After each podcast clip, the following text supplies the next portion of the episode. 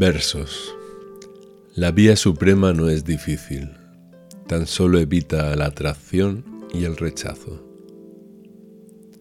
Comentario. ¿Qué es la vía suprema? ¿Dónde encontrarla? El maestro Dogen Zenji escribió, los ojos son horizontales, la nariz vertical.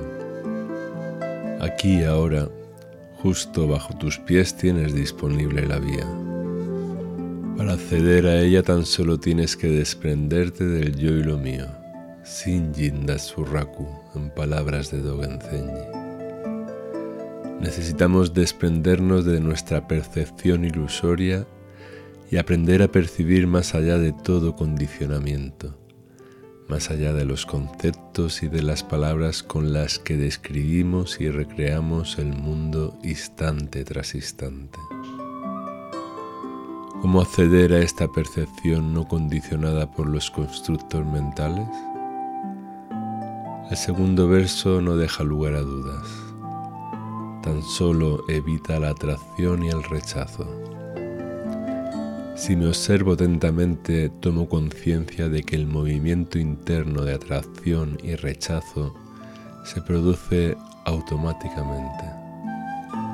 Rechazo lo que juzgo desagradable y me apego a lo que considero agradable.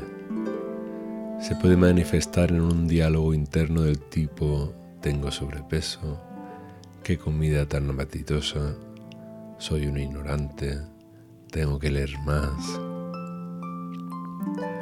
Nos perdemos fácilmente en un mar de lecciones, tomando partido continuamente, inconscientemente, con el piloto automático en marcha, dirigido por nuestros condicionamientos socioculturales y personales. ¿Cómo salir de este círculo vicioso? En primer lugar, siendo consciente de ello aplicando la atención adecuada. Como dijo Ortega y Gasset, no sabemos lo que nos pasa y eso es precisamente lo que nos pasa. O como suele parafrasear mi maestro Docusio Villalba Rossi, lo que nos pasa es que no sabemos lo que nos pasa, por eso nos pasa lo que nos pasa. Tomar conciencia de qué es lo que estamos pasando nos conduce hacia la percepción de las cosas tal cual son, más allá de nuestra visión ilusoria habitual. La realidad es lo que es, más allá de que nos resulte agradable o desagradable. Las cosas son lo que son, pero las palabras y conceptos nos hacen vivir en un espejismo continuo. Esta realidad no la podemos atrapar con la mente, con las palabras o con las ideas.